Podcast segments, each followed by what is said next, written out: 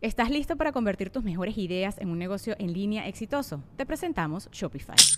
Tal vez no lo sabías, pero nuestro podcast More Than Mamis es un negocio y lo empezamos por supuesto para desahogarnos y hablar sobre la maternidad, no para convertirnos en expertas de ventas y del e-commerce. Así que sí, necesitábamos ayuda para vender nuestro merch y poner en marcha nuestra tienda. ¿Y cómo suena con Shopify? Llegó otra venta. Shopify es la plataforma de comercio que está revolucionando millones de negocios en todo el mundo. Ya seas un emprendedor desde tu casa o desde donde sea, Shopify es la única herramienta que necesitas para iniciar, administrar y hacer crecer tu negocio sin dificultades. Con Shopify puedo gestionar pedidos, envíos y pagos desde cualquier lugar, brindándote toda la información y estadísticas de tus ventas al detalle. Regístrate para un periodo de prueba con tan solo un dólar al mes en shopify.com barra sonoro, todo en minúsculas. Ve a shopify.com barra sonoro para llevar tu negocio al siguiente nivel. Shopify.com barra sonoro. Estás escuchando Leyendas Legendarias, parte de Sonoro y Producciones sin Contexto. Y les tenemos un par de avisos. Les recordamos que este 7 de octubre vamos a estar con el show OVNI aquí en El Paso, Texas, en el Abraham Chávez. Sweet Home, El Paso. el 17 de noviembre vamos a estar en Austin, Texas, en el Paramount Theater y el 18 en el Teatro Majestic en Dallas. Todos los boletos y todo están en leyendaslegendarias.com en la sección de eventos. Ya Se pueden ir a ver qué onda. Y para la gente que no sabe qué pedo con Patreon o con las membresías de YouTube y eso, eh, Milagro de Halloween. Todo octubre, oh. todo el contenido extra que se sube a Patreon y YouTube, estamos hablando nada más de contenido digital, va a estar abierto para que todos lo vean. Vamos así como dealer, órale, una dosis y si les gusta. Ahí está. Nada más para engancharlos al Sí, claro, la adicción así. Claro, sí. Ahí su este candy, tomen su candy de Halloween. Ah, somos bien bañados, güey. Sí, es nuestro secret treat. Como no es tan público, güey. y es puro candy de gringo, así, puro Jolly Rancher y Snickers Jumbo Size. de los chidos. De los chidos. Ajá. Muerte al manití. Culeros, güey, somos, güey. Algo así. No es cierto, no somos. Pero pues ahí va a estar, todo octubre va a estar el contenido. Por si de repente ven eh, videos extras en el canal, no se asusten, agradezcanle a Halloween. A Halloween. Ajá. Porque cuando Halloween, se escribe con doble L de leyendas legendarias. Boom. Nos dejamos con el episodio que sigue porque no vi el número.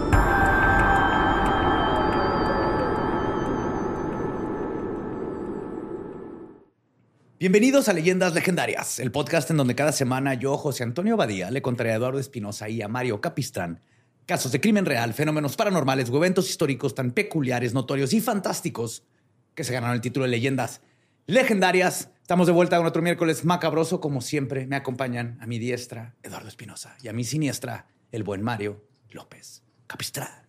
¿En realidad estamos, güey? Esa es la pregunta, güey. ¿Quién sabe? En la gran esfera de las cosas, ¿no? Ya viste que nuestra galaxia es como el doble de viejo de lo que creíamos. Entonces estamos aquí, no sé. Estuvimos aquí, probablemente. Vamos a estar aquí para siempre, definitivamente. Me gusta. Yes. Gracias a YouTube. Espero les haya ido bien este fin de semana. Todo chido. Estuvo con Mambo. Mucha comedia, mucha, música. Mucha comedia, mucha música. Sí, todo excelente. Pero hay que concluir septiembre. Y el caso de hoy es muy bonito. Este es un buen caso para todos los abogados y psicólogos y psiquiatras que nos escuchan, porque es complicado. Es un caso complicado que nos va a dejar mucho que hablar. Quiero que platiquen en los comentarios sobre lo que van a escuchar y lleguen a sus conclusiones. Las relaciones madre e hija pueden ser muy tormentosas. Muchas historias se han contado al respecto. Persona de Bergman, Mommy Dearest, basada en la vida de la actriz Joan Crawford. El clásico video de la chica que quiere ir al tianguis a pensar en cosas y su mamá no la deja. en fin, muchísimo de la muchísima de la condición humana puede conocerse a través de una relación compleja que con frecuencia está atravesada por amor, control y algunas veces por crimen. En el caso de hoy, cabe preguntarnos, ¿cuál es el límite de la libertad propia? hasta dónde tenemos derecho y de qué manera de exigir poder vivir nuestra vida. La víctima de hoy vivió siendo prisionera de una madre que buscaba atención. Pero sus cadenas no eran físicas, sino psicológicas y aseguradas con mentiras. Su madre la convenció de que estaba enferma y fue forzada a tener tratamientos médicos y sufrir de sus efectos secundarios por casi dos décadas. Esto fue hasta que descubrió la verdad y decidió retomar su vida, quitándole a su madre la de ella. A huevo, la historia de la hija de Alejandra Guzmán, ¿verdad? Estoy seguro que es ese. sí, güey. Yo estoy de acuerdo con Borre. Casi. Hoy les voy a contar el caso de Gypsy Rose, la niña que mató para vivir. yes. Tú sí lo conoces, ¿no? Simón. ¿Tú no tienes ni idea? No. Está denso, güey. ¿Sí? O sea, por el abuso psicológico y todo eso. Ajá. Ah, no mames. Sí, no va a estar denso de que ah, va a estar denso de que va a, tener mucho coraje. Ajá. Ok. Pues como siempre, debemos entender que hay mucho trauma intergeneracional que nos van a llevar al asesinato y que hay ciertas cosas que ya se habían determinado incluso antes de que Gypsy Rose naciera. Todo comienza con Didi, la mamá, la víctima y el monstruo. La víctima, la victimaria, perdón, y el monstruo. Nació Claudine Pitre de Chucky Bay, Louisiana, cerca de la costa del Golfo en 1967. Didi, como le decían de cariño, era una de cinco hijos de Claude Anthony Pitre y Emma Louise Gisclair. Y se la pasaba metiendo al laboratorio de su carnal. Güey. Era bien... el palo. bailando ballet. Luego hizo su banda punk, ¿no? Teniendo mitosis. Cloud y Emma se divorciaron en algún momento de la infancia de Didi y Cloud se volvió a casar. Y es Didi con D-E-E, D-E-E. Yes.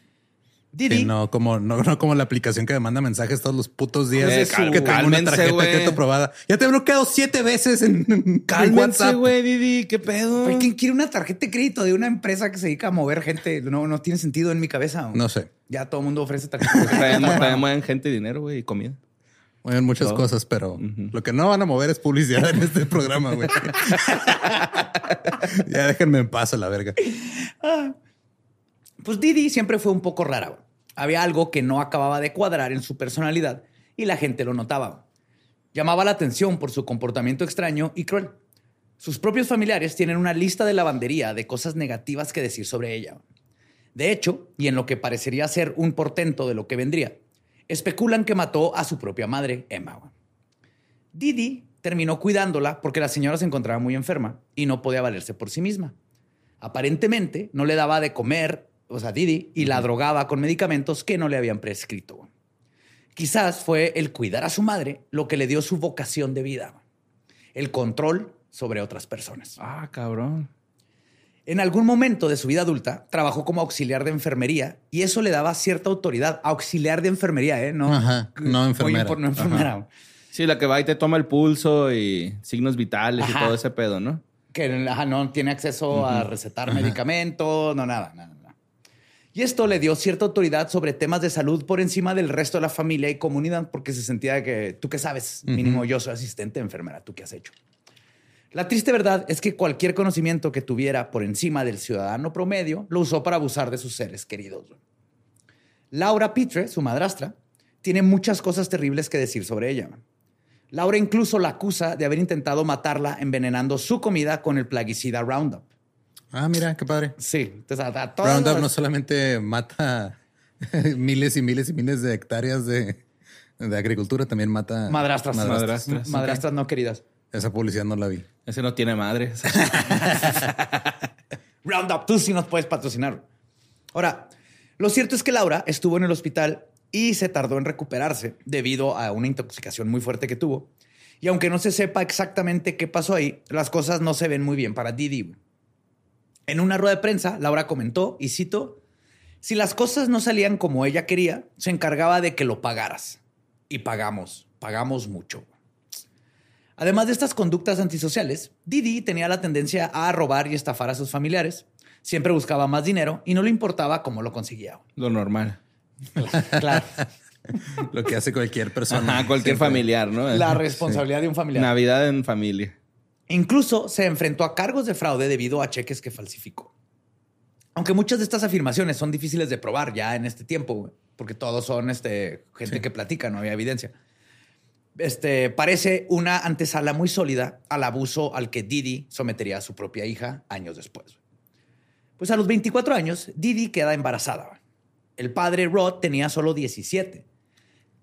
Ok. Ajá. Entonces ya desde ahí empezamos mal. Ya Empezamos ahí algo, hay ajá, abuso sí. ¿Y Didi cuántos tenía? 24. 24. Ah, ya, ya sí. Sí. Que- O sea, bueno, depende de la edad, supongo, pero creo que es ilegal en la mayor parte de, de los estados. Bueno, no sé, en Estados Unidos. en Estados Unidos Sí, cambia, ¿no? pero 17 que, es- que sea legal la edad del consenso no quiere decir que esté moralmente bien. Es como 24 y 17 sigue siendo como que... mm. Sí, creo que es, eh, o sea, a los 18, ¿no? Relaciones sexuales consensuadas es legal, güey. Creo que a los 17 ya es. No sé. Todavía es O sea, ilegal. es que hay, eh, hay Cambia por que- estado en los sí, cambia por Unidos. estado Ah, y real. cambia también como que por diferencia de edades en algunas partes. Ajá, o sea, por ejemplo, de 17 con 21 no hay tanto problema porque son tres años. Es un desmadre. 17 con 21 son 4, pero las matemáticas no le importan a la gente. que Depende hace- en qué mes, depende en qué mes nació, güey. Ajá, ¿qué tal si estuvo en febrero? Siguen siendo más de 3 años.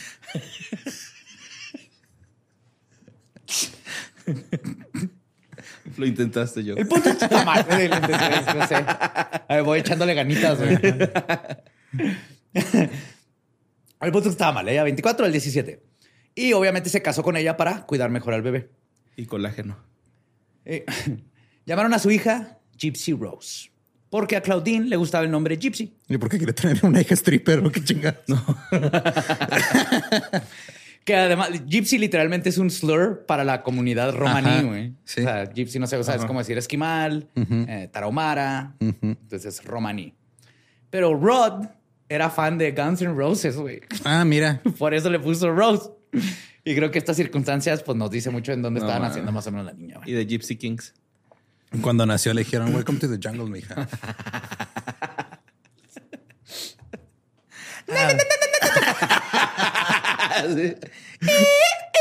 Cantas mejor tú que Laurita, güey. Para suplirle un rato. No, guacala. Me caga Guns N' Roses, güey. Pues obviamente la pareja no tardó en separarse cuando Rod, que era un niño, güey, se dio cuenta de la situación en la que estaba, güey. Y que básicamente le superaba. Dijo, y cito, me desperté el día de mi cumpleaños, el día que cumplí 18, y me di cuenta que no estaba donde se suponía que debía estar. Ahora, antes de juzgar a Rod como el clásico padre que elude sus responsabilidades, tenemos que Güey, escuchar... ¿también se llama Paul, güey? Sí, no, ahorita lo, lo, lo- lo mencionaste como Paul. ¿O fue, mi- No, ¿No? ¿Fue mi trip? Ajá. Paul Rod. ¿estás Sí, yo creo que sí, ¿no? Es- Es que está bien guapo ese güey, está, es un hermoso Sí, güey. güey. Siempre está en mi mente. No también. envejece, güey, No, ese güey. Él y Idris Elba viven así sin pagar renta en mi cabeza. güey. Y también Keanu, Ay, Keanu. el gato. Keanu está en mi alma. Entonces, este, hay que escuchar su historia primero, porque sí, aquí Rod no es el malo para nada. Según Rod, que siguió involucrado con la hija a pasar de la separación, cuando Gypsy tenía tres meses comenzó la pesadilla. Al parecer, Didi lleva a Gypsy Rose al hospital quejándose con los médicos de que su bebé dejaba de respirar con frecuencia en mitad de la noche, cosa que Rod dijo, yo nunca vi eso. güey". Ajá. Tras Es que varias... mire, de repente agarra aire, pero luego lo suelta. ya le tapé Se la infla. boquita y todo, se, le, Se me desinfla la Sí. mocosa. Con el espejito, ¿no? Clásico, que a ver si está vivo. ¿Qué pedo con esta niña? Es que sí culea, güey, que se te muera el bebé, güey. Creo que es lo peor güey, de papá. Toda la noche estás peleando Sí. así con el miedo. No, me acuerdo que uno de los primeros chistes que tenía estando era de eso, que, un- o sea, de Simón. repente estás ahí, este, no lo escuchas respirar y dices, "Ah, ¿qué pasó? Sí, sí, sigue güey. vivo y luego de repente lo escuchas llorar y dices, no mames, sigue vivo. No acabas, no puedes relajarse, güey. Pues tras varias pruebas, los médicos no encontraron ningún problema. Pero Didi insistió en que la salud de su bebé corría peligro, güey. Y pues, Pues sí. es auxiliar de enfermera. Yo soy auxiliar de enfermera. chingue ¿Usted qué va a saber, doctor? Yo, yo tengo una carrera técnica en cómo este, llenar recetas. Yo vi en TikTok, doctor. Didi, por alguna razón mística, estaba segura de que la niña tenía apnea del sueño, pero las repetidas estancias nocturnas con un monitor de sueño y todas las pruebas no revelaron ningún signo de enfermedad. Imagínate un bebé de tres meses a- con pinches máquinas y la cosa esa de la nariz y todo, güey. Y no tenía ningún problema. Desafortunadamente, este era solo el inicio. Posteriormente, Didi se convenció de que Gypsy tenía una amplia gama de problemas de salud que atribuyó a un trastorno cromosómico que se sacó del culo. Ok. Después, la doctora Didi afirmó que Gypsy tenía distrofia muscular y la obligó a usar una andadora, ¿no? a pesar de que no había evidencia médica alguna de eso. Podía caminar perfectamente. ¿Y por qué le, le puso el andador para...? Porque su hija no, ten- no tenía uso de sus piernas. ¿Pero andador de viejito o de bebé? Así de, con De rueditas. un, un especial ortopédico para, Ah, no para niños que Fierro. no pueden, ajá, que tienen este, distrofia muscular. Gypsy cuenta, de hecho, que cuando tenía siete u ocho años, iba en la motocicleta de su abuelo cuando sufrieron un accidente leve, güey. Desde que se les cayó la moto para lado, nada grave, güey. Y se raspó la rodilla. Oh, no. En lugar de darle un besito en la rodilla, como deben hacer todas las mamás del mundo, Didi, La operó, ¿no? Intervino quirúrgicamente. de ahí es donde la convenció que necesitaba usar silla de ruedas, güey. Que los doctores le habían prescrito y que sus piernas Ah, ya no servían. Y de ahí en adelante Didi empezó a vivir en una silla de ruedas. Niña sobreprotegida, güey. Pues, peor que sobreprotegida. Sobreprotegida hubiera sido que no la dejara subirse a la moto, güey. Aquí la está diciendo, no, güey, ya, uff, tus piernas ya valieron madre, mija. Ah, güey. Pasa la silla. morra, güey. No, mi pierna, no. Pero le pueden poner motor a la silla de ruedas.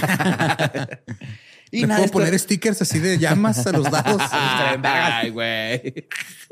y, una, y una botella de Coca-Cola de plástico para que se escuche. Moto. Nada de esto era cierto, güey. Pero Gypsy era, fue forzada desde niña, no tenía opción y tu mamá, esto, la verdad, güey. Y fue forzada a andar en la silla de ruedas, a pesar de que sus piernas estaban perfectamente funcionales. Aunado al abuso, Didi dejó de llevar a Gypsy a la escuela después de segundo grado. Aunque desde el kinder se veía el poco compromiso que tenía con la educación de su hija, porque su asistencia siempre fue irregular debido a los dichosos problemas existentes. Entonces siempre era que, ah, Didi no puede venir porque Está tiene enferma. catarro, Didi no puede Ajá. venir porque tiene cáncer de etapa 4 en el ojo. Siempre tenía algo Didi y Ajá. faltaba clase. Gypsy. Ah, perdón, Gypsy. Y Didi decía Gypsy que la Queen. estaba educando en casa, el homeschooling, pero nunca se lo tomó en serio. Y la neta, Gypsy no necesitaba ni homeschooling ni ir a los doctores. güey. Y luego Didi se inventó que su hija tenía un nivel de retraso mental no diagnosticado. Mira. De hecho, no se dice retraso mental, se dice discapacidad intelectual. Ah, no, es, es lo que iba a decir. O sea, que así lo decía Didi. Ah, ella. O sea, de que ni siquiera Tenía la, el- sabía decía, la ajá. noción de cómo. la noción. ajá. O sea, más bien tenía la noción, pero no sabía. Fíjate, que su hermano medicina- tan inteligente. Güey, la única razón por la que Gypsy aprendió a leer fue por Harry Potter. Órale. Le gustaba tanto que se, se enseñó ella misma a, a leer porque se aventó todo Harry Potter. Pues cuando se separó de Rod, Didi fue a vivir con su padre y su madrastra, pero al pasar de los años, cuando empezaron a enfrentarse a ella con regularidad por su trato que le daba Gypsy, y además le expresaron sus sospechas sobre su papel en la salud de su madrastra. Así que, ¿te acuerdas cuando le echaste veneno a la Sí. pinche avena de tu madrastra? No, no fue veneno. Ah, perdón. ¿Qué? Sí. Pues ahí Gypsy decidió irse con este Didi se fue con Gypsy al suburbio de Seattle en Nueva Orleans. Ella y Gypsy vivían en una vivienda pública, pagaba sus facturas con la pensión alimenticia de Rod, güey, quien nunca jamás dejó de pagar aun cuando perdió contacto con ellas. Ok. Y la ayuda pública de que Didi reci- había recibido debido a las supuestas afecciones médicas de su hija. Entonces, de todas- el gobierno le Sí, pagaba. le, le pagaba por hija enferma. discapacidad y luego El le esposo daba siempre le estuvo pagando lo que la manutención. Por feria no batallaban, No. pues. Para este tiempo, el que Gypsy estuviera enferma ya era básicamente un cosplay, güey. Pasaba la... sí. Pues sí, no, la disfrazaba, güey. Acá Sí, un muletas. cosplay forzado. Ajá, Ajá. silla de ruedas. Literal, pasaba la mayor parte del tiempo visitando a diversos especialistas, sobre todo en el Centro Médico Tulane y en el Hospital Infantil de New Orleans. Todo esto en busca de tratamiento para las enfermedades que se supone que tenía Gypsy, que ahora parecían incluir problemas de audición y visión y este, otras cosas es físicas. que no me aprendí mis líneas, mamá. No Voy mames. a tener un problema con mi audición. Pero la morrilla todavía no hablaba, o qué verga, güey. Pues ya leía Harry Potter, ¿no? Sí. O sea, ¿por qué no le podía decir a los doctores? No, sí veo bien y sí hablo bien. Pero es que, voy a llegar a eso. o sea, eso eh, te están diciendo que no, güey. Entonces tú empiezas a dudar de ti mismo. Ajá. O sea, de que, ah, cabrón, o sea, tal vez yo estoy mal realmente. Y esta persona que se supone que es la que está viendo por mí, Por mí, ajá, porque es mi madre, me está haciendo gaslighting y yo ni siquiera sé qué es eso. Mi mamá me convenció que carne en chile colorado era chimichurri por casi 10 años de mi vida. Pero eso era porque... Me hizo gaslighting. Sí, güey, te hizo gaslighting. me hizo gaslighting, ajá. Entonces, claro que me Es que podría haber prácticamente convencido de que necesito lentes. A cualquier no. niño le puedes decir cualquier cosa y Ajá. se lo va a creer, ¿no? Es así como que Sí, güey. bien mágico, güey. Tú le dices mágico, la demás gente le dice abuso No, yo estoy de acuerdo con Borre. Bien utilizado esa magia. Le puedes decir que hay un monstruo abajo de la cama y que puede ser su amigo. Y Acabas de describir el catolicismo primero que nada. No, pues, bueno, además, Santa Claus es mágico creer que llega un viejito a dejarte regalos, güey. Eso suena súper creepy cuando lo escribes, lo escribes de esa forma, güey. Pero llega, se mete un señor viejito a la casa y te va a dejar un regalo, mijo. De noche. De noche. Cuando estás dormido. Ajá. Es preferible que le dejes cena porque se enoja. Déjale unas galletas con leche. Ni te despiertes. Es mejor hazte dormido si lo escuchas flojito y cooperando con el Santo Claus para que te deje tus regalitos. Sí, está bien creepy, güey. Sí, güey. Pero es mágico, pero es mágico. sí. sí. yo estoy de acuerdo. Sí, ah, claro, güey. Por ejemplo, el otro día yo le dije a Mario, güey, que Spider-Man come pollo, güey, para que él comiera pollo. O sea, es bien delicado. sí, todo le pica y le irrita su estómago. dije, sí tienes que comer pollo porque Spider-Man come pollo. Y se lo comió, güey. Y, probablemente Spider-Man come pollo. Nosotros Estoy seguro que sí. Yo lo he visto comer pollo. Nos come. Es que, güey, que no. Pero no, es lo mismo. O sea, también hay niveles. Una cosa es decirle a tu hijo, oye, Spider-Man come pollo, lo cual es muy este, plausible. A decirle, oye, este, no sirven tus piernas y tienes discapacidad intelectual. Spider-Man se va a morir si no comes pollo. Está como ayer andamos en una tienda, de repente va una señora con un niño llorando, digo, pasando enseguida de ella con mi hija, y luego nomás la señora dice, este, deja llorar, mi hijo, te va a llevar el señor. Y yo, que yo no me lo voy a llevar. no me involucres. Eh, no, no, mames, no puedes hacer eso. claro que, puedo hacer eso. Tienes que decirle al niño, vente, mijo, vámonos. no. Tu mamá es mala. Sí. Si yo no voy a perpetuar ese pedo. es que no lo vas a perpetuar. vas a hacer que la señora caiga en su error de no andes espantando a su niño. Sí me lo voy a llevar y ahora lo voy a dar en adopción a la verga, güey. Sí, espantar a los papás, güey, porque los niños sí sienten feo. Mejor no los al DIF. No a la verga. Sí, o sea, al DIF. Pasé por el DIF de Monterrey, güey, y parece un casino, güey. Está bien mamón. Porque van y sacan niños y luego los regresan, los empeñan. Sí, Apuesta con ellos. Mariana, sí. Tienen los bebés en vitrina, ¿no? Para que vean las señoras de San Pedro en Este fin de semana me voy a llevar uno así como asiático, güey, para, para la fiesta, para la boda de Carmina. Jaula de vidrio con acerrín, un termo y un vasito con Fruit Loops, güey, para que Ah, güey. Pero el punto es que no había ningún problema médico que Gypsy no pareciera tener, a excepción del lupus, porque nunca es lupus. Nunca es lupus, no. No se crean, también llegó a tener lupus. Ah, no, man. Pues Didi empezó a medicar a Gypsy Rose con anticonvulsivos por ataques que jamás nadie presentó. Este presenció, perdón. Eso quiere decir que estaban funcionando. es que, pero ya viéndolo de la manera culera, sí, o sea, si te dicen el repelente de elefantes, es que si te dejas de tomar esto, te van a dar las convulsiones que te daban de bebé. Pues tú no sabes, me. Pues sí. no sabes. También Es que también pinche Gypsy pendeja, güey. Debió de haber visto su historial médico o algo, güey. Ah, ahorita también llegó a eso. No seas mamón. Sí. Lo falsificó. Algo así. Pero tenemos, imagínate, Gypsy es su vida, no conoce otra vida desde bebé, siempre está enferma con doctores, vio todo esto. Siempre hay morrillos así, güey. Yo me acuerdo que en la secundaria tenía un, compilla, un, compañerito, que siempre está como enfermo y luego ya como a mitad de ciclo dejó de ir. Pues ahorita que hablemos más de esto, quién sabe. Ajá. sí, hace que sí. sí el Guillermo, güey, pero siempre anda moquiento, así lagañoso, güey. Está. Culerón, el güey chamagoso. Chamagoso. Chamagoso. Saludos a donde estés. Saluda al Willy. Pues también insistió en que tenía este, distrofia muscular, incluso después de que las pruebas demostraron lo contrario, ya costaba grande.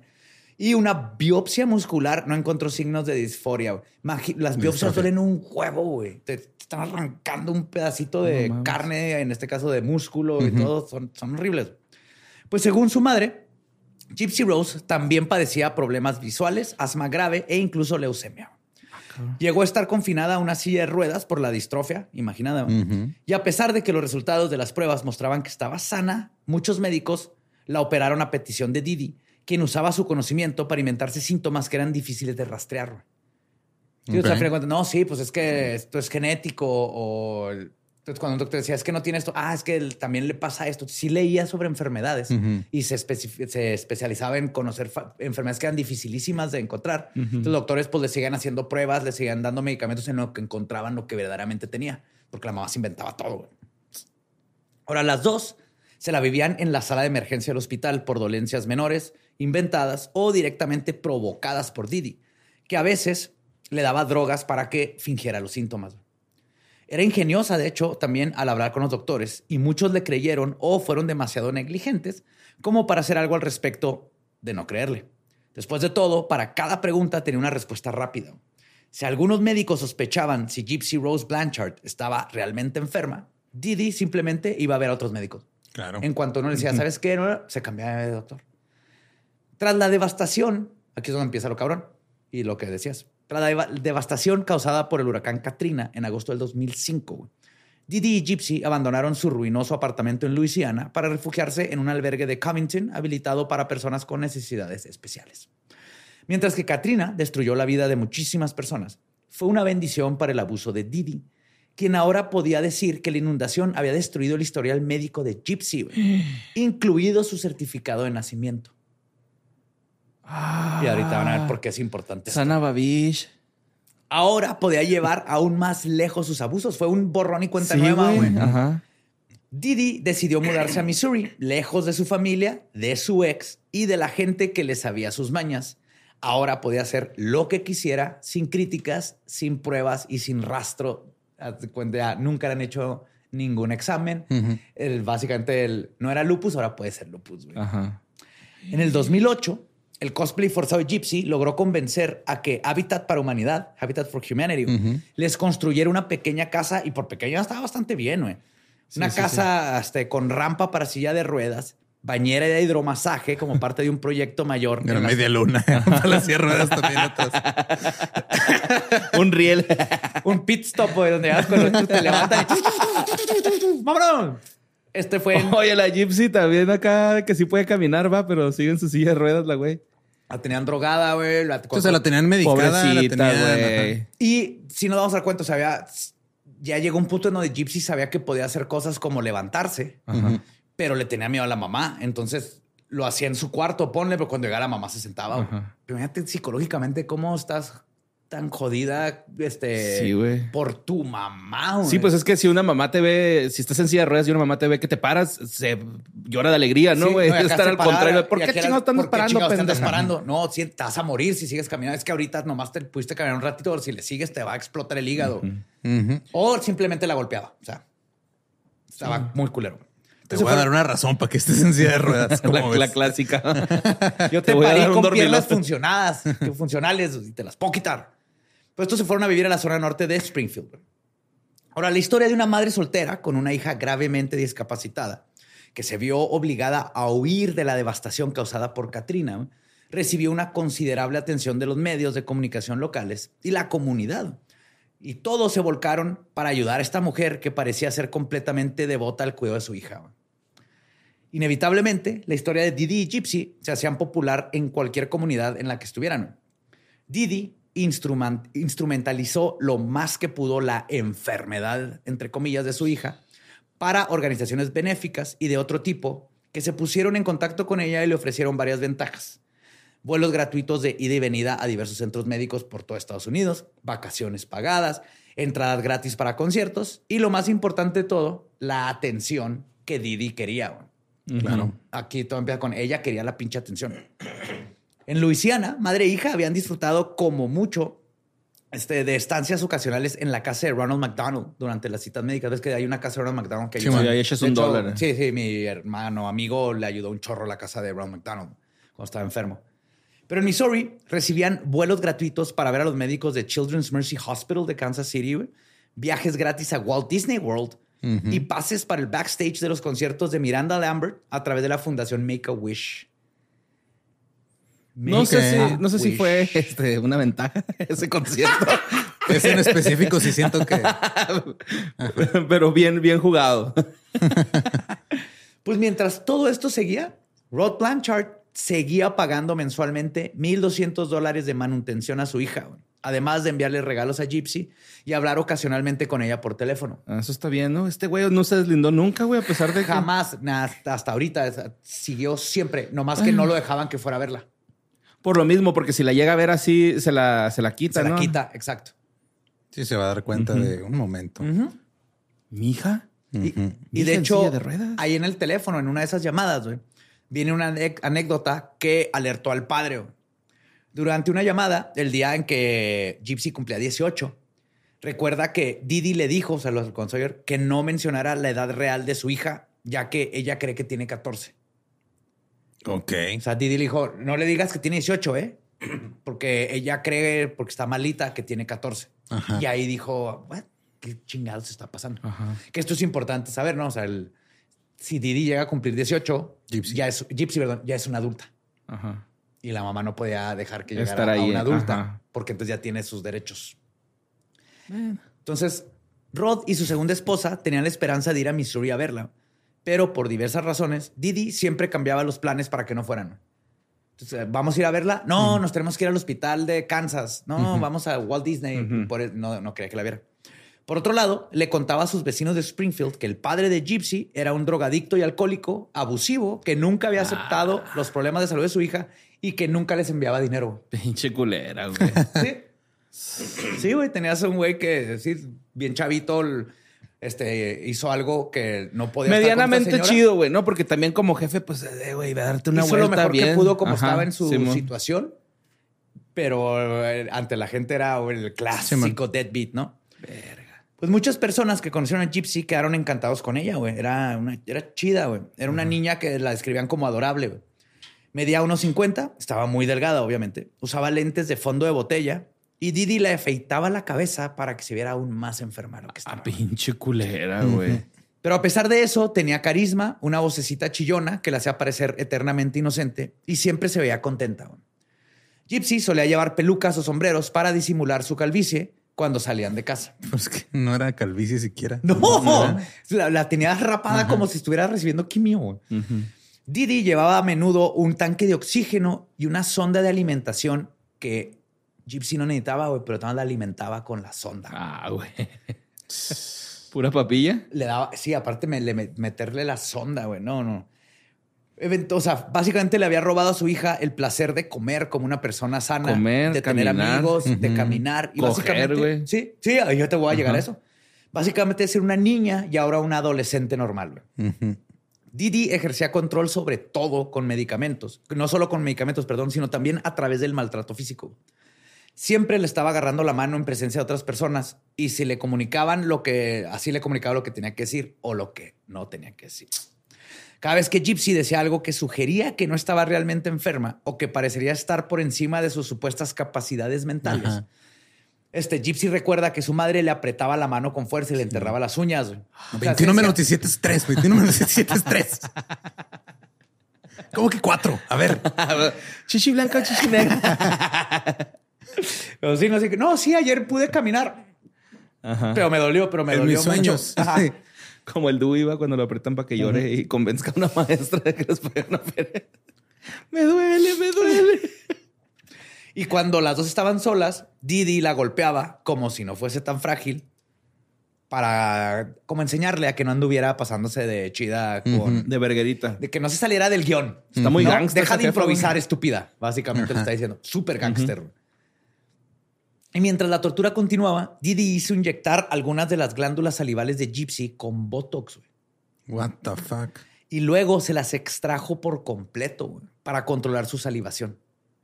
Gypsy afirmó más tarde que su madre había también utilizado un anestético tópico para adormecer sus encías antes de las visitas al médico. Ah, Ahora les va por qué.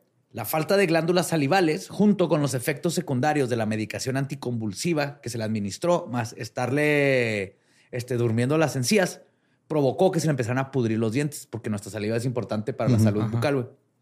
Entonces, la mayoría de sus dientes frontales tuvieron que ser extraídos y sustituidos por un puente. güey. Siempre tenía las encías hinchadas, secas, este, gingivitis, perdió los dientes de enfrente. güey.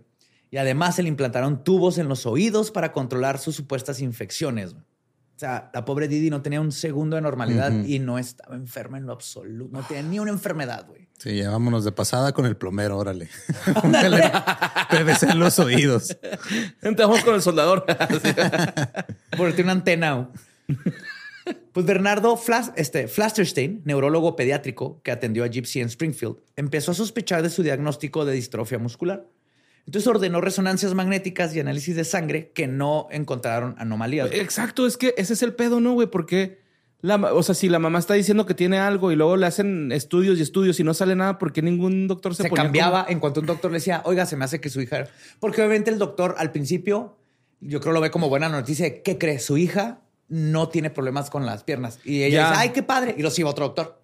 Ah, ya. Ajá. Porque un doctor no llega, a mí se me hace que está fingiendo todo. Es que cree, al parecer el problema no es auditivo. No, hombre, fue otro rollo. Yo fue creo otro rollo. anda cansada, yo creo. Acá. Porque al principio, pues un doctor, así lo veo, llega y tú le dices, es que no escucha bien. Él está buscando qué es lo que hace es que, es cierto, hasta ya me está dando coraje, güey, bien cabrón. Exacto. O sea, también los doctores, pues ellos hacen sus pruebas. Entonces, cuando llegan y dicen, ¿sabes qué?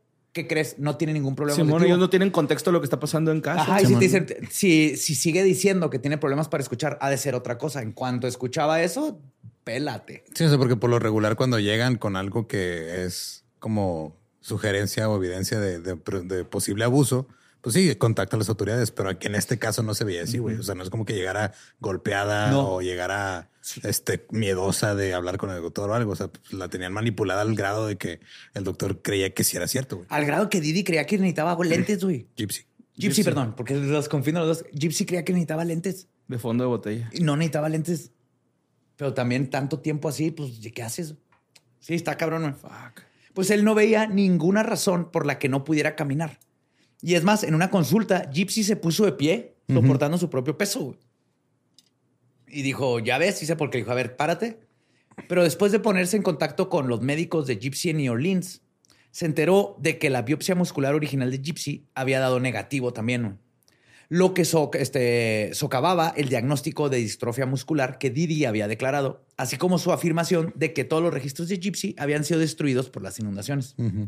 Sospechó entonces la posibilidad de un síndrome, síndrome de Munchausen por poder. Pero, como les dije, una vez que llegó a esto, se va, este, se va de la escena la mamá. ¿Y qué es ese síndrome, güey? Ahí voy justamente. Porque es... ¿Monche qué? Munchausen. Munchausen. Como de. Munchausen by proxy. De Monchis continua en tu casa. Pero creo que si traes Monche, este, Monchis te puede dar síndrome de Munchausen. Ok. Ahora te explico, porque sí es importante entender el síndrome de Munchausen. Este, Munchausen por poder o trastorno este, facticio infligido a otro. Porque hay síndrome facticio infligido o sobreimpuesto. Así mismo. O sea, hay Munchausen, que es el propio, cuando tú te haces el enfermo por atención, y el Munchausen by proxy, que es el que les infligía a Didi. Entonces, que viene siendo hipocondriaco en, No necesariamente, ¿no? ¿no? porque hipocondriaco es alguien que cree que se enferma. El de muchos es alguien que se pretende que está enfermo. Ya, Aunque no esté enfermo. Ya, ya, ya. El, por lo general, los que. Sí, el otro siempre se siente enfermo. Sí, se siente enfermo y tal vez por placebo estás enferma y todo. Pero, sí, pero los Munchausen se, o sea, fingen estar enfermos para recibir atención. Ajá, justo. Este trastorno ocurre cuando alguien miente diciendo que otra persona, estoy hablando del, del este, Caso de Didi. De por poder, por proxy. Sucede, ocurre cuando alguien miente diciendo que otra persona presenta signos y síntomas ficticios, físicos, perdón, o psicológicos de enfermedad, o le provoca lesiones o enfermedades a otra persona con la intención de engañar a los demás. Y aunque no se conoce la razón exacta de por qué se desarrolla este trastorno, sí se cree que puede comenzar por likes. Güey, en el bonus tengo un caso de horrendo de un caso de Munchausen por likes que oh, estuvo culerísimo. Sí. Si lo quieres escuchar, únete a Patreon. sí. que todo es que estaba, ah, que se cree que puede comenzar a razón de algún trauma como abuso sexual, maltrato emocional, enfermedades graves o la pérdida de un familiar. Esto puede llevar a que se tenga una identidad o autoestima deficiente trastornos de la personalidad o depresión, lo que lleva a la persona a sustituir la falta de estas cosas buscando conseguir la atención o el alabo de otras personas a través de su aparente sufrimiento o valentía al cuidar de algún enfermo. ¿Sí? Entonces quieren, simpatía, no porque ellos la puedan conseguir, sino porque, mira, soy la mamá que cuida a esta pobre niña que se está muriendo. Y todo el mundo ahí está y te alaba y te dice que eres la mejor persona del mundo y te lleva a Disneyland. Y te lleva ensalada de papa y así. Oh, se me antojó un chingo. a mí también, me pero lo dije. Vente, Borre, vamos a fingir que tienes esclerosis. ah, que nos regalen, que nos regalen ensalada de papa. No, no sé. ¿Así? Así me pongo. Sí, tú ponte así. Muy bien. Como foto de prepa. Esa es la esclerosis. Ay, güey. Entonces, la, el nombre viene de la novela de Rudolf Erich Rasp de 1785, titulada Baron Munchausen, Que hay una película con Eric Idle que de niño la vi en la tele abierta en el canal 13, creo que lo pasaron. Está obsesionado. Está el libro y la película se tratan de el Baron Munchausen, que es un güey que se inventa, como en Big Fish, se inventa un chingo de historias de cosas que le han pasado en la vida, incluyendo que montó una bala de cañón, que luchó contra un cocodrilo de 12 metros y que viajó a la luna. Entonces de aquí sale el término de Munchausen que no se usa. El, bueno es este trastorno facticio infligido a otro o trastorno facticio. Pero eso es en, en resumen. Ok. Entonces, Flasterstein no denunció a Didi a los servicios sociales. Dijo que otros médicos le habían dicho que dudaban que las autoridades le creyeran de todos modos. Ya cuando no volvió, dijo, no me van a creer, es una niña súper famosa que está haciendo todo esto. Si le digo que muy probablemente es este síndrome que probablemente la policía ni sabe cómo pronunciar. El punto es que no, lo denunció. Eso, la policía sí, entonces le disparo o no le disparo. Como la película de Eric Idle. es de Gilliam, ¿no? Sí, es de Terry Gilliam. Sí. sí. Dirigida por Gilliam. Sí, la tienen que ver. Si no la han visto, es maravillosa. Y es para niños. O sea, un niño como de 10 años se la va a pasar fregoncísimo las imágenes. Mm. Sale Robin Williams. es una cabeza flotante. Uh, eh, Está fregoncísima. Bueno, el punto es que en el 2009, una llamada anónima informó a la policía de que Didi utilizaba nombres y fechas de nacimiento diferentes para ella y su hija, según distintos doctores. Y hasta ahorita no se sabe quién fue. Fue Rod. fue Rod, güey. Probablemente Rod o el mismo doctor, güey. Ajá ah, de la resonancia magnética. Dijo, la policía no me va a hacer caso, pero voy a filtrar toda esta información a la policía directo. Y sugirió que Gypsy gozaba de mejor salud de lo que afirmaba. Por esto asumo que fue un doctor. Ajá. Pero era difícil comprobar todo porque no podían acceder a Gypsy a solas. porque hablaba como escribía las recetas.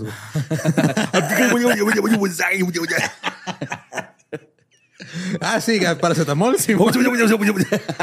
Tres veces al día. lo único que sabía decir Gypsy era Patronus Spectrum eh, Hogwarts y Snape. Es líder en I.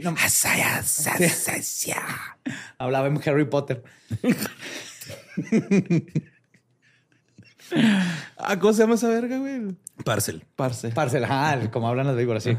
No, no pueden acceder a Gypsy a solas debido a su supuesta discapacidad intelectual. Y la verdad es que tampoco le pusieron mucho empeño en lograrlo. Entonces también era algo como se defendían porque la mamá ya había creado esta imagen de que su hija tiene una discapacidad mental. Entonces, todo lo que dijera Gypsy estaba mal. Se podía justificar con que no, es que pobrecita, no, lo único que sabe hacer es leer Harry Potter. Ajá, no sabe lo que está diciendo. Sí, la tiraban de loca, güey, ¿no? Sí. Entonces Didi parece haber falsificado al menos una vez una copia del certificado de nacimiento de su hija adelantando su fecha de nacimiento a 1995 para reforzar las afirmaciones de que aún era una adolescente y, más importante, una menor de edad que debía de seguir a su cargo.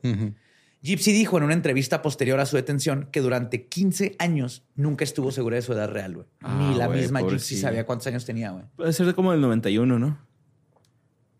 ¿Por qué el 91? Pues eh, cuando tenía 14 había dicho que 18. Sí, no, no. Algo así, Simón. Sí, sí. Solo es el bueno con los mates. Ándale, güey. Sí, ¿no? O sea, sí está bien. Es que me quedé pensando, o sea, yo conozco a personas que, pero es porque no lo registraron a tiempo, güey. Y no estaban seguros. o sea, de que tienen dos cumpleaños. Ajá. Por ejemplo, mi suegra tiene dos cumpleaños. Yo tengo un compita que es adoptado y el güey tiene dos cumpleaños, güey. Y en uno es mayor de edad. O sea, cumplió 18 años primero que todos, pero todavía tenía nuestra edad, güey, ¿no? Acá.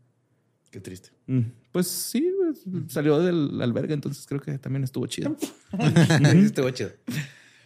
Pues desde el 2001, Gypsy había asistido a convenciones de ciencia ficción y fantasía. Le encantaba el cosplay, güey. El cosplay de veras. que ella sí decidía hacer, güey. Sí era cosplayer, güey. Y estaba bien bonito esto, güey. sí, sí me lo imagino así en su sillita de ruedas, pues de su sillita de, de Marte. Nimbus, Nimbus 2000. Va su silla de ruedas, Nimbus 2000. es lo bonito del cosplay y toda esta comunidad, güey. Ella decía que en ellos, en, esta, en estas este, convenciones, podía mezclarse en sus comunidades diversas e inclusivas que usaban silla de ruedas y nadie la juzgaba por estar en silla de ruedas. Se sentía normal por primera vez en su vida y todo el mundo la incluía y ahí le hablaban como cualquier persona porque no importaba nada más que todos compartimos esta, este amor por estas cosas. Pues en un evento en el 2011 hizo lo que podía haber sido un intento de fuga, que terminó cuando su madre la encontró en una habitación de hotel con un hombre que había conocido en línea. Didi amenazó al tipo con denunciarlo por estupro y él intentó escapar de ahí mismo inmediatamente. Entonces Lili, eh, Didi, que ah, Gypsy conoció un vato. más. Sí, puta Gypsy conoce un vato y le dice, oye, güey, para este tiempo Gypsy ya, ya quería salirse a la chica. Como que ya sabía que estaba atrapada, sí, aquí ya sabía que estaba atrapada. Y le dijo un güey, tengo este pedo, ayúdame a escapar. Pero la trampó la mamá. Pues después del incidente, Didi destrozó su, la computadora de Gypsy con un ah. martillo y la amenazó con hacerle lo mismo en los dedos si volvía a intentar escapar. ¿En los dedos? Iba a madrear todos los dedos con un martillo. También. que no pudiera teclear, güey. Y después de esto, mantuvo a Gypsy atada y esposada a su cama durante dos semanas seguidas. Como chota, va, güey. Cuando te agarran acá grafiteando, güey, que te dan macanazos en los dedos, güey, no mames. O sea, a mí no me ha pasado. Pero sí, dos, tres compitas les han fracturado sus dedos, güey. Sí, güey. Pues más tarde Didi le dijo a Gypsy que había presentado documentación a la policía afirmando que Gypsy era mentalmente incompetente, lo que hizo creer a Gypsy que si intentaba acudir a la policía en busca de ayuda, no le iban a creer. Entonces ella no tenía evidencia de lo contrario, ya que toda su vida el resto del mundo vio cómo ella vio cómo el resto del mundo siempre se doblaba a la voluntad de su mamá. Así creció en el mundo que sabía.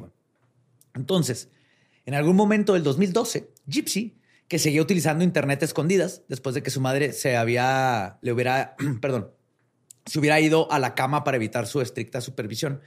Estableció contacto en un sitio de citas de cristianos con Nicolás. Sí. Siguen siendo cristianos, güey. Christianmingle.com. con Nicolás este. Hasta el matrimonio.com. Por el vacío legal.com. Aquí se encuentra a Nicolás Godejohn. Es Grinder nuevo, ¿no? sí, güey. Vino Grinder. Era, Nicolás era un hombre de su edad, de Big Bend, Wisconsin.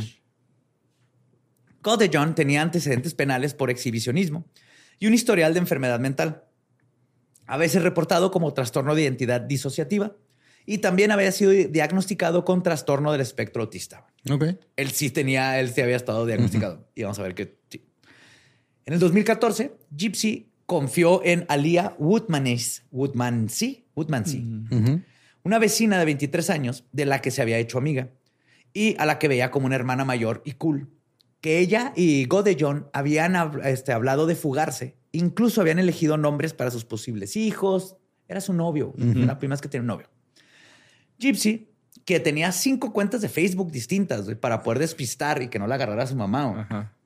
Y God Y para publicar pendejadas también, ¿no? sí, y también se la pasaban teniendo sexo este, cibernético. cibernético por mensajitos. Sus intercambios a veces incluían elementos de BDSM, que según Gypsy era lo que más le gustaba a él y a él también, a ella también a veces se le hacía sexy.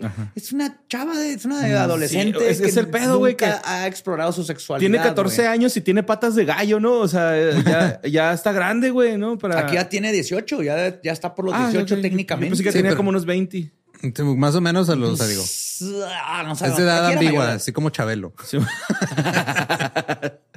Aprox. pues Godejohn tenía la fantasía de salvar a Gypsy como una princesa en apuros mm. y ella de que la salvaran. Al año siguiente, Gypsy organizó y pagó con dinero que le robó a su mamá para que Godejohn conociera a su mamá en Springfield. Su plan consistía en que él se las encontrara casualmente mientras ella y Didi estaban en el cine, ambas disfrazadas, porque le encantaba irse disfrazada a las películas, como debe ser y que al parecer entablara una relación de ese. No, me juzgues. Lord of the Rings, Return of the King. Por favor, Nueve horas, güey. Todos disfrazados, más cuatro horas de fila. Estás describiendo la peor pesadilla de Borre en este momento. Prefiero ser hijo de Didi, güey.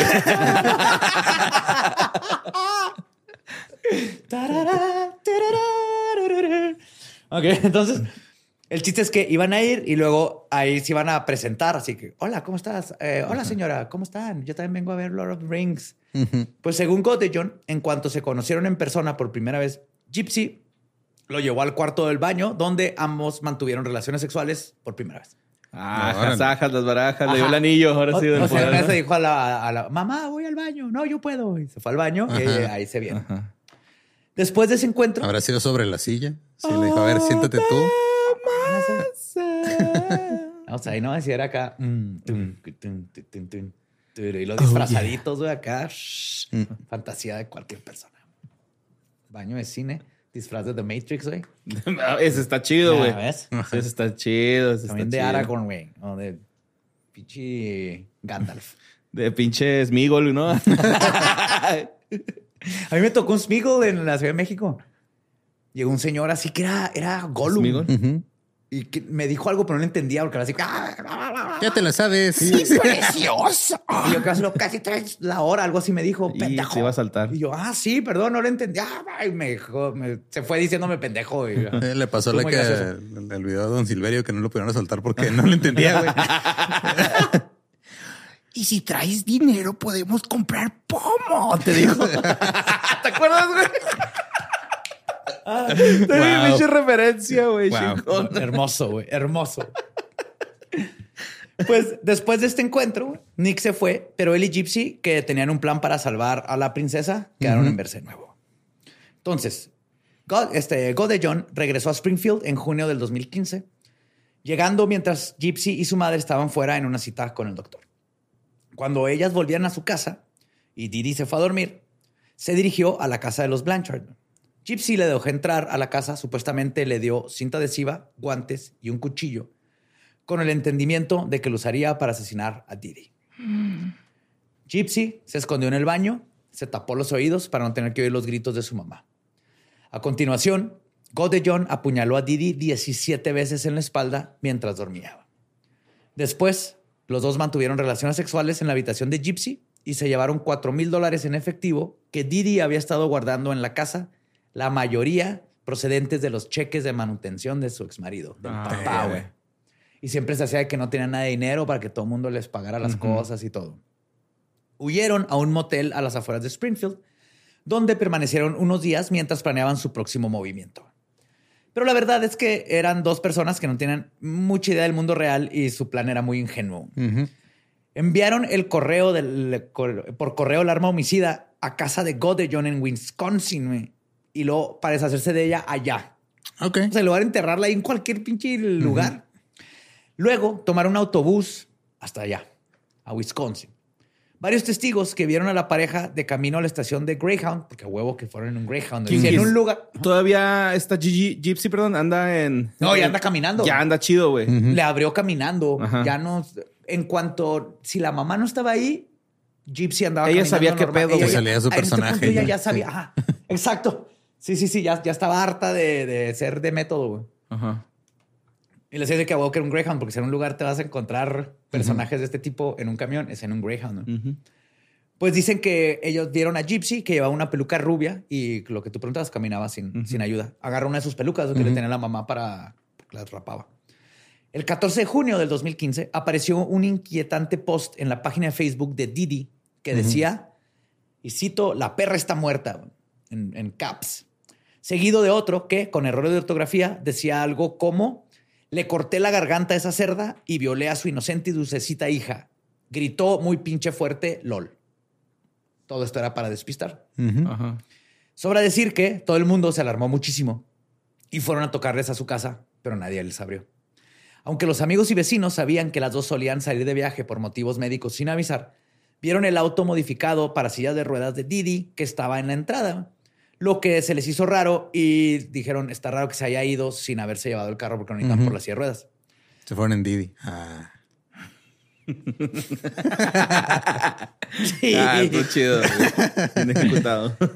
Además, la película protectora de las ventanas puesta ahí por Didi para que nadie pudiera ver hacia dentro de la casa cuando no quería y que vieran a la hija caminando. Ajá. Y también pues, para que no la vieran. No, porque no normal. le diera solo porque tenía lupus, güey. Sí, también. No, pero básicamente era eso, porque ya sabía que si alguien de repente veía a esta caminando, Ah, mira, estos pinches culeros. pero no pudieron ver, entonces le abrieron al 911. Cuando llegó la policía, tuvieron que esperar a que se emitiera una orden de cateo para poder entrar, porque nadie había pedido este, un welfare check ni nada. Pero permitieron a uno de los vecinos presentes subir para ver una ventana donde no, porque eran las de abajo las que tenían tapado. Y ahí vio al interior de la casa y se dio cuenta que estaba práctica- prácticamente intacto, pero notó que todas las sillas de rueda de Gypsy seguían ahí. Entonces, la casa parecía normal, de no ser por el cadáver de Didi, que este llevaba varios años, eh, este días descomponiéndose, pero dijeron, este Gypsy Oiga, no se este fue. cadáver ya se ve de días aquí.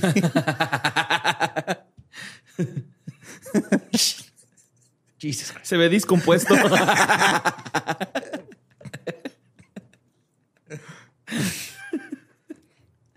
Pues una vez que la orden fue hecha y se descubrió el cuerpo, la comunidad este, creó una cuenta de GoFundMe para pagar, pagar, los gastos del funeral. O sea, todavía muerta. Se hizo, se abusó de la comunidad. Entonces juntaron dinero para los gastos del funeral de Didi y posiblemente los de Gypsy.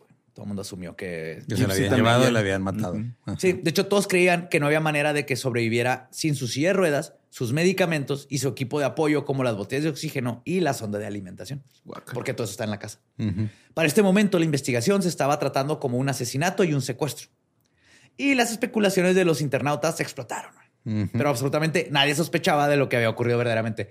O habían teorías de que llegó un este, abusador sexual, este pederasta, y que mató a la mamá para robarse a Gypsy, la tenía como esclava sexual porque no se puede defender. O sea, mil cosas y nadie se le ocurrió que, pues, no se que Gypsy era la responsable. Pues el caso avanzó cuando Wood Mancy le contó a la policía lo que había hablado con Gypsy y de su novio secreto de Internet. Además, les enseñó capturas de pantalla que había guardado en las que figuraba su nombre. Basándose en esta información, la policía le pidió a Facebook que localizara la dirección IP desde la que se habían publicado los mensajes de la cuenta de Didi, los de la perra está muerta. Y resultó ser Wisconsin. Entonces, al día siguiente, la policía del condado de Waukesha allanó la casa de Big Ben de los Godellón. Dijeron, a ver, el mensaje se escribió en Wisconsin, este güey es de Wisconsin, no mames. Ajá. Si huele a Wisconsin y es Wisconsin, hay queso. Ajá. Chingos de queso. Chingos de queso y Packers. Pues tanto él como Gypsy se entregaron y fueron puestos bajo custodia acusados de asesinato y delito de acción criminal armada. No, luego no hicieron el pedo cuando llegó la policía dijeron, sí. La noticia... arriba. No puedo. sí. Pues la noticia de que Gypsy estaba a salvo fue recibida con alivio en Springfield, donde ella y John fueron extraditados y detenidos bajo fianza de un millón de dólares. Pero al anunciar la noticia, el sheriff del condado de Green, Jim Arnett, advirtió que, y cito, las cosas no siempre son lo que parecen. Como que le dijo al público así que, eh, espérense, que sepan qué pasó, güey. Los medios de comunicación. Sí, cuéntame el chismecito y luego te hago un audio de 15 minutos, güey. Ay, cabrón. Espérame, deja, pongo café. Por tres. Ajá, por tres. Por tres. Y, el otro te, te aparece abajo, sigue grabando audio, güey. Y te ponen los audífonos, ¿no? Güey? Así de, no, hombre, este es de audífonos. sí. Audífonos y tu agüita caliente para los pies. Pues los medios de comunicación de Springfield no tardaron en informar de la verdad sobre la vida de los Blanchard, que Gypsy nunca había estado enferma y siempre había podido caminar, pero su madre le había hecho fingir lo contrario. Arnett insistió a la gente de que no donara dinero a la familia hasta que los investigadores conocieran el alcance del fraude. Tras la revelación de cómo Didi había tratado a Gypsy, la simpatía hacia ella como víctima de un asesinato de un asesinato violento, se desplazó rápidamente hacia su hija como víctima de abusos infantiles durante mucho tiempo. Pero también había una corriente de resentimiento hacia ella, como siempre, la gente que va a ver de todo lado. Mucha gente se sintió estafada. Le habían dado su tiempo, su dinero y sus cuidados a esa familia, solo para enterarse de que todo era una mentira. Algunos de manera insensible empezaron a culpar a la misma Gypsy por seguir el engaño de su ah, madre, sin jamás pensar que es una de las víctimas también. Solo una de las organizaciones benéficas. Es que ¿para qué no caminaste cuando naciste? Ya ves. Naciste sin caminar y luego agarrabas el aire y no lo soltabas. Es que si tú sabías respirar y caminar, ¿por qué no dijiste nada? ¿Para qué te dejas? ¿Para qué no le masticas? ¿Para qué te dejes que te quitan las glándulas salivales? Este, solo una de las organizaciones que le habían ayudado a los Blanchard habló tras las revelaciones del abuso. Fueron los de Habitat for Humanity. Lo único que dijeron fue, cito, estamos muy tristes por toda la situación. Sí, comunicado de prensa. Verga. Dos puntos. Verga, ¿cómo empezar? sí. Pues aunque el cargo del asesinato en primer grado puede conllevar la pena de muerte, según la ley de Missouri, o cadena perpetua sin libertad condicional, el fiscal del condado, Dan Patterson, pronto anunció que no la pediría ni para Gypsy ni para Godellón, este, calificando el caso como extraordinario e inusual. Seguramente ningún jurado, además, se atrevería a eso tampoco. La evidencia del abuso sistemático de Gypsy era demasiado abrumador. Y algo es buen, buen este fiscal, ¿no? Es decir, de si está culero y si mataron a alguien, pero si hay es un caso con un pero no te pases de, verga, güey. Muy, cabrón, güey. Pues Gypsy estaba tan desnutrida hasta ese momento que durante el año que estuvo en la cárcel del condado subió casi 5 kilos. En contraste con la mayoría de las personas que suelen perder peso. Nomás de lo poquito que comía, de a de veras, eh, de comida de cárcel, subió este 7 kilos, perdón, 6.4 kilos. Nah, no seas mamón, güey, pobrecilla, güey. Estaba raquítica, güey. Sí, sí, y aparte eso ayudaba a que estuviera de todas débil y todo. Pues en julio del 2015, Gypsy aceptó un acuerdo de culpabilidad y fue condenada a 10 años de prisión. Ni siquiera se fue a corte y dijo, sí, fue, mi pedo, esta es mi vida, es lo que pasó, soy culpable. Godejohn todavía se enfrentaba al cargo más grave porque los fiscales sostenían que él fue quien fabricó el plan para el asesinato y tanto él como Gypsy estaban de acuerdo en que él fue quien realmente mató a Didi. Él también dijo, sí, yo fui el que la mató. los dos aceptaron todo, eran unos niños idiotas, en el sentido de que eran unos niños, tenían que 18 adolescentes y una con este abuso, el otro tenía problemas este, de autismo y cosas, o sea... Es que lo hubieran desmayado, güey, se hubieran ido así, güey. Claro, eso al final de cuentas, o sea, fue extremoso lo que hicieron, pero justo pues, es tristísimo. Por eso les decía le, le mocha los dos pulgares, güey, para que no te pueda perseguir. Se cae, es el equilibrio del pie. Los dos dedos gordos del pie. Y los pulgares también para que no pueda abrir puertas. Sí, es que yo creí que, ajá, pulgares. no, o sea, los pulgares del pie. cuatro, así. en enero del 2017, su juicio fue aplazado cuando los fiscales solicitaron un segundo examen psiquiátrico. Sus abogados sostenían que tenía un coeficiente intelectual de 82. Para que tengan una idea, es, es un promedio muy bajo. 70 a 79 se considera discapacidad moderada. Y él tenía apenas arriba de discapacidad moderada. Y además, hicieron exámenes y sí se encuentra en el espectro autista, lo que sugería que tenía una capacidad intelectual disminuida y por lo tanto había que tomar esto en consideración antes de darle una condena, a pesar de que confesó para, por todo. Entonces, en diciembre del 2017, el juez fijó el juicio de Go John para noviembre del 2018. La defensa alegaba que Gypsy había manipulado a un hombre con discapacidad intelectual ah, a matar por ella. La defensa va a defender. Defender. Ajá. Pero la fiscalía contestó con las conversaciones entre ellos, donde John participaba activamente, mucho más que Gypsy, en los planes del asesinato. Incluso en algunos mensajes le pedía detalles sobre la habitación de Didi y sus hábitos de sueño. Y en su roleplay de BDSM, BDSM, de sadomasoquismo, entre los dos, a Godillon le gustaba a veces fantasear con tener sexo con Gypsy y lo después, este, después de matar a su mamá. Ok. Entonces, lo que pasó, cumplió Era una fantasía, sexual. Y lo logró. Ajá. Ay, güey, qué retorcido, mi amor. Pero, o sea, literalmente ahí estaba de que, no, güey, sí fue idea de este güey, no fue. Con sangrecita. De lubricante, sí.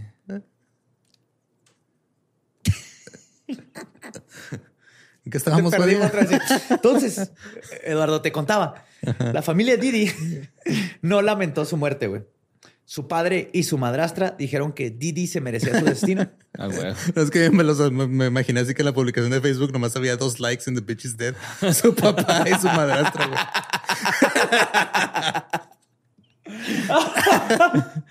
y, agregan a Gandayón, ¿no? ¿Cómo se llama? ¿Gondol? ¿Goyón? ¿Gandayón? El, el batillo. Condeyan. Gondeyan.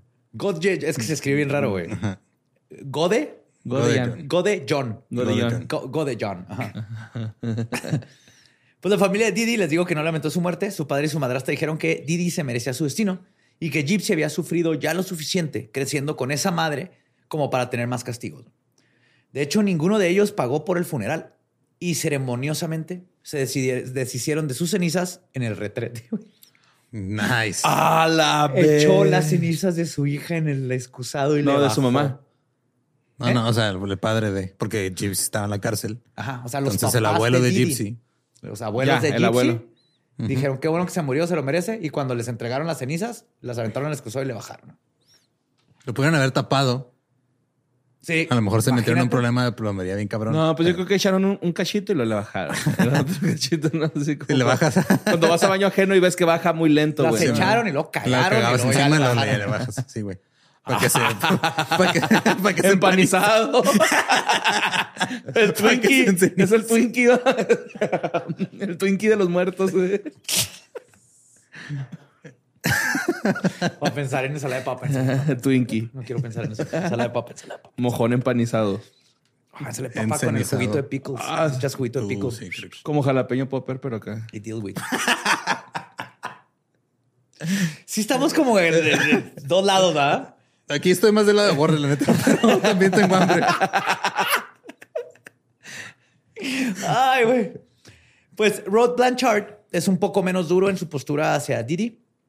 Él este, cree que empezó a mentir y se quedó atrapada en, con un, lo que llama un efecto de bola de nieve, que fue lo que la llevó a hacer una carrera de las enfermedades de Gypsy. O sea, Rod, El tú Rod del- el papá, el papá de Gypsy. papá. Wow. O sea, el papá de Gypsy dijo, ajá, sí, es bien buen tipo. Sí, este no, güey, qué pedo. Dijo, la neta, o sea, estuvo muy mal lo que hizo, pero también estaba mal. Lo que pasa es que empezó a ganar este Credibilidad. credibilidad y se sostenía mental y económicamente de esta farsa y no se merecía morir, pero pues es lo De que lucrar con This Sweet Child of Mine.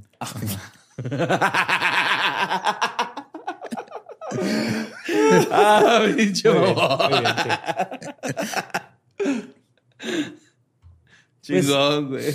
Gypsy Rose cumple condena en el centro penitenciario de Chillicote o Chillicothe, no sé cómo, Chili se, no sé. cómo se pronuncia, en. Missouri. No habló con la prensa hasta que estuvo formalmente encarcelada y comentó que había investigado en las computadoras de la prisión el Munchausen por poder. Y le pare porque lo escuchó en la- hasta la corte. Y le parecía que su madre encajaba perfecto en el perfil. Y cito, Sí, puse Munchausen y salió una foto de mi mamá. güey, no estoy mamando, ponle casos de Munchausen. Ajá, es el primero. ¿Y sale la mamá? Esa Ah, broma de bu- busca, en su- sale tu cara en el diccionario. Pero Sí. sale ya en mojón empanizado. No sale el pedazo de mierda que era en vida. Este Gypsy dice, y cito, creo que habría sido la madre perfecta para alguien que realmente estuviera enfermo, güey. Fuck. sí, pues sí. Sí. Pues Gypsy vivía en la duda perpetua sobre si efectivamente algo estaba mal con ella. Sabía que podía caminar y que podía comer sin morir, pero Didi le había adjudicado tantas enfermedades que sería imposible que no dudara de alguna. Además de si vivir con constantes molestias de salud debido a los medicamentos tan fuertes que la obligaba a tomar era parte de alguna enfermedad o consecuencia de. Y todos los tratamientos de los que fue forzada también le dejaron muchas secuelas que ya no sabe qué es verdad y qué no. Y seguro le decía, ¿no? Así como que, mamá, traigo la boca seca y esta morra no le decía así, pero no es... Es no tiene nada que ver con el medicamento. Ajá. el, Este, anestesia. Es que, ajá, estás mal, güey. Eso es lo que se siente, ¿no? Sí. Acá. pues Gypsy. Sí, sí da coraje, güey. de madre, güey. Sí, está cabrón. Sí. Pues Gypsy ha pasado los últimos años aprendiendo a vivir de la manera más normal en la prisión, pero no ha sido fácil. Todos los años, aparte que no tuvo infancia. Ha ni- estado enferma todos estos años, ¿no? Se murió de COVID. No, no. Todos los años de abuso no son en balde. Y según su familia, Gypsy también muestra a veces los mismos comportamientos manipuladores sociópatas de su madre. Después de todo, eso fue lo que aprendió. Esta fue su idea de las relaciones humanas por mucho tiempo, básicamente. Y dentro de prisión recibe tratamiento psiquiátrico y su familia no la ha abandonado para nada. Están conscientes de que le urge tratamiento psiquiátrico después de haber pasado por lo que pasó. Sí, pues ya en 2027 sale, ¿no? Antes, ahí voy a eso. Ah, re, re. Pero en un par de años, justo, tendrá que readaptarse desde cero una vez más, al fin siendo libre. Gypsy parece estar bien, o al menos mucho mejor. Se le ve repuesta, tiene el cabello largo, no usa lentes, nunca necesito el maquillate. Cuando vean la foto de ella, los, los pinches lentes que la tenían usando, no mames, y ahora no usa lentes. Y además habla con una voz mucho más adulta. güey. También en la cárcel se casó y luego se separó cuatro meses después, en el 2022. Gypsy podría ser liberada de prisión en libertad provisional por buen comportamiento este diciembre del 2023. Ok. Órale. Ah, octubre, noviembre. Ya se acabó el paño, güey. Sí, güey. Ah, ya- ¿Se nos fue el año? ¿Le faltaban cuatro años? Se nos fue. Ajá, este es por, Siete, por 19. Libertad provisional por buen libertad provisional, por buen comportamiento. Pero su familia y amigos expresaron que aún no está lista para regresar a la sociedad y que debería de cumplir su condena completa para seguir recibiendo tratamiento psicológico. Y ella de puta madre, güey. Pues que déjenme decir cómo me siento, culeros. Pues si necesitan ver que esté Pues sí, pero. Una amiga de la familia, Fancy Marcelli, declaró que Gypsy solo está haciendo un show con la Junta de Liberación Condicional para salir antes y que necesita tratamiento y estar más tiempo ahí hasta que estén 100% seguros de que va a estar bien. Por su parte, Gypsy dijo que cuando salga quiere utilizar su experiencia para ayudar a otras personas que han sido víctimas del síndrome de Munchausen por poder. Y pues de los casos que les hemos contado aquí, creo que este es uno de los más complicados en cuestión de justificación, especialmente en la parte moral. Si bien podemos estar de acuerdo que la ejecución de su liberación asesinando a su madre está mal, que matar a alguien está mal, Ujú. que sea por una defensa personal, ¿no? Pero también es difícil ponernos en los zapatos de Gypsy, que vivió casi dos décadas en una prisión de abusos. Que sí, quizás... ponte, ajá, o sea, pónganse tantito en su silla de ruedas, no sean culeros. Pónganse su silla de ruedas y levántense porque no necesitaban. Este vivió dos décadas en una prisión de abusos que quizás la hicieron pensar que no había otra manera de escapar de su situación mientras su abusadora y verdugo siguiera viva. güey. O sea, Gypsy la, fue controlada toda su vida. Había Tal vez la idea de es que si me voy me va a encontrar y le va a decir a la policía y a los médicos que tengo problemas mentales y me van a regresar a ella y no puedo escapar. No, no- es difícil, ¿no? Saber qué estaba pasando por su cabeza. Pero, pues a final de cuentas, este es verdaderamente un caso muy triste que abre la conversación hacia las ramificaciones y los peligros del abuso emocional, físico y la manipulación psicológica de los niños y las consecuencias que tienen estas hacia el mundo exterior. Sí, digo, es que, por ejemplo, de lo que decía esta Gypsy de que le hubiera ido bien a una persona que si tuviera. Sí, güey, que sí tuvieran que cuidar. De neta, o sea, por, por mi hermano, que pues él tiene discapacidad y todo, nos, nos ha tocado de repente conocer a, a padres bien negligentes, güey, porque uno porque no saben, otros porque no quieren, otros porque de plano les da miedo pedir ayuda y Ajá. otros demasiado no saben cómo lidiar. O sea, porque hay gente que luego se siente culpable de no mames, o sea, es mi culpa que esta persona esté así.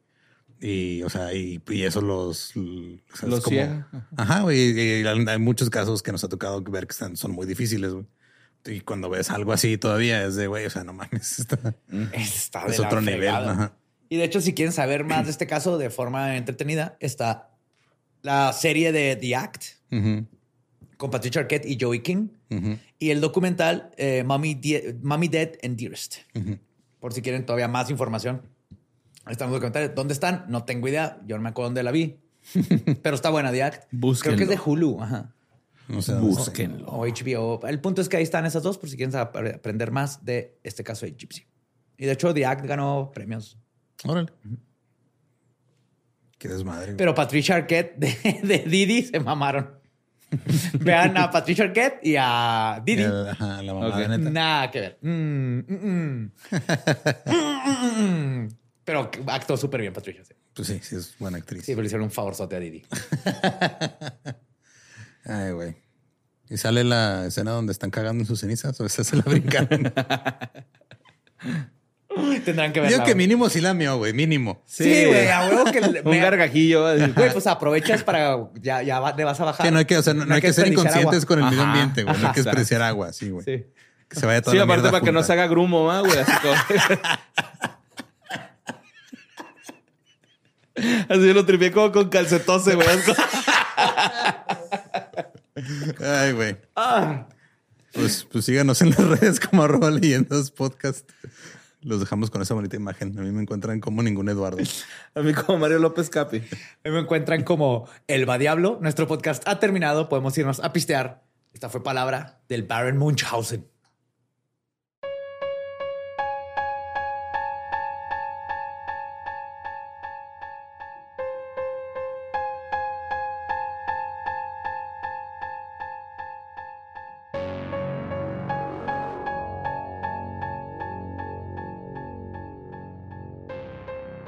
Esa fue Gypsy Rose Blanchard.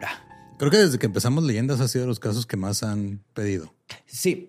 Y fue ahorita justo que ya salió la noticia que iba a salir y todo eso, que ahorita ya es cuando es hora de sacar Sí. este caso con lo más nuevo que tenemos, que es justo a ver si sale o no sale. Estuvo muy interesante. Muy interesante este Qué caso. coraje, Muy complicado. Qué Ajá. pinche coraje, la neta. Sí te quedas acá con una sensación de verga, güey. ¿Por qué hizo eso esa señora, no? O sea, Sí, pobre Gypsy no hizo nada más que existir. ¿El Godellón cuánto le queda de condena? Vida. ¿Sí le dieron vida? Sí. Ah, o sea, ¿no va a salir ya? No, pues, Tal vez le den parole. Creo que sí tenía Sí, posibilidad de parole, pero vez. su libertad creo que es hasta los 30 años, una cosa así. No, ¿para qué? Ya. ya que se quede. ahí. Sí, ya. Que se quede. Pero también, y también te están dando ayuda psicológica y todo. Porque el chiste es reintegrar cuando se pueda, ¿no? Ujú. Dile a las autoridades que ese es el chiste. Uf. Ah, qué cosas. No, este, sí, o sea, como que sí me acuerdo yo cuando salió este pedo, justo por lo mismo, o sea, porque pues, estaba raro el caso y por todo esto de que me, me había tocado como que ver a mí la otra parte de luego personas que sí tienen discapacidad y todo lo que significa para la familia y todo eso, o sea, Este, está. Aparte, creo que estuvo bien gacho como, la como que me pega diferente, güey, el caso. Es que muchos fue de que, ah, estaba mintiendo, estoy enojado porque yo les ayudé. Pero te dices, ah, pero estoy, o sea, la niña es víctima. o- Sí, man. Sí, está, está cabrón. Está cabrón. K-Brown. Pero sí, les recordamos shows que tenemos. Es El Paso, Austin, Dallas y el show en Teotihuacán. Y les recordamos que este, va a haber contenido extra gratuito el mes de octubre. Nomás para que se den una idea de cómo es el contenido exclusivo, porque luego de repente preguntan y ahí está, para que lo vean de primera mano. Sí es. Y este 20, el sábado, 20 de septiembre, vamos a estar ahí en el Festival Emergente bailando y tocando The Real Antonios. Aquí en Ciudad Juárez. Hay que hacer una este, banda que se llame Los, los Alfonsos de Adeveras. Ajá. Simón. Una banda de covers de los Real Antonios. Poncho de veras. Poncho Kings, ¿te acuerdas de esa banda? Sí, Poncho Kings. Ya le dije a Luis que sacamos el best of. oh, now this is what I call El the real Antonios. Ajá, Now this is what I call the real Antonios. Ajá, Es que Real Antonio se ha hecho puros hits, güey. Entonces pues, podría ser. El- es que yo le dije a Luis, hay que escribir puros hits, güey, para que pierdas el tiempo escribir haciendo un CD sin hits. Cuando pues nomás haces puros hits. No sé por qué lo tratas tan feo, güey. El segundo disco de Tolio sí estaba chido. Sí, sí, estaba chido. Mi muñeca.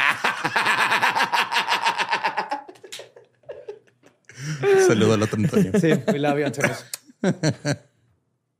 ¿Estás listo para convertir tus mejores ideas en un negocio en línea exitoso? Te presentamos Shopify. Tal vez no lo sabías, pero nuestro podcast More Than Mamis es un negocio y lo empezamos por supuesto para desahogarnos y hablar sobre la maternidad, no para convertirnos en expertas de ventas y del e-commerce. Así que sí, necesitábamos ayuda para vender nuestro merch y poner en marcha nuestra tienda. ¿Y cómo suena con Shopify?